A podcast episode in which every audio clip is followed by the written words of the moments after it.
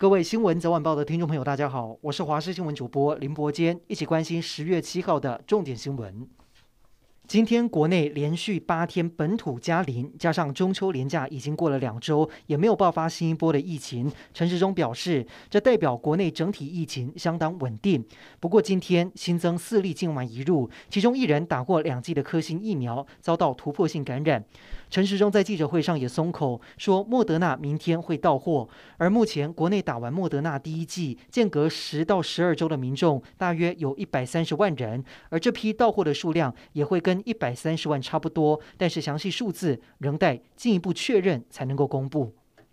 随着疫情趋缓，高铁计划开放贩售自由座车票，但是不卖站票。交通部和指挥中心都有共识，只是消息一出引发议论，有民众担心人流无法管控，也有人担心会等不到位子。对此，交通部长王国材指出，目前还是朝不卖站票的方向，但是会视情况例外处理。如果疫情好一点，才会全面开放自由座。至于非常抢手的国旅券，目前已经加码到两百四十万份，分四次抽签，中签率提高。下周二是第一次抽签。在疫情的冲击之下，全台娱乐产业停业将近五个月，终于有条件开放部分场所复业。全国远景也总动员进行扩大临检，结果在台北和彰化有民众被查到自己带酒精饮料进包厢畅饮，被依传染病防治法，最重可能会被开罚三十万元。在此要提醒听众朋友，目前复业的休闲娱乐场所开放饮食的有桌游和麻将场所，开放饮水和非酒精饮料的是 KTV 和 MTV，至于电子游戏场跟资讯休闲场，目前还是禁止饮食。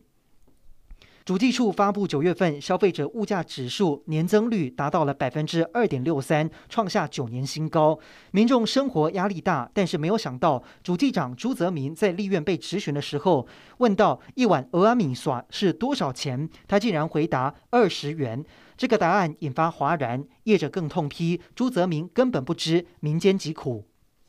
五倍券明天就要开领，劳动部表示，只要拿五倍券到多元赔礼单位，又或者庇护工厂消费，就会依消费金额加码百分之五十。举例来说，花一千块的振兴券可以买到一千五百元的商品，数位消费一样能够有优惠。经济部也说，只要在二十九号之前绑定，就可以参加加码抽奖，奖项有三台电动机车以及住宿券。美国白宫国家安全顾问苏利文跟中国中共中央外事工作委员会办公室主任杨洁篪六号在瑞士苏黎世进行闭门密会，美中双方不但理性对话，会后美国政府官员透露，美国总统拜登和中国国家主席习近平已经原则上同意在年底之前进行线上视讯双边会谈。对此，白宫发言人也证实这项消息，只是具体日期和细节都还在研议当中。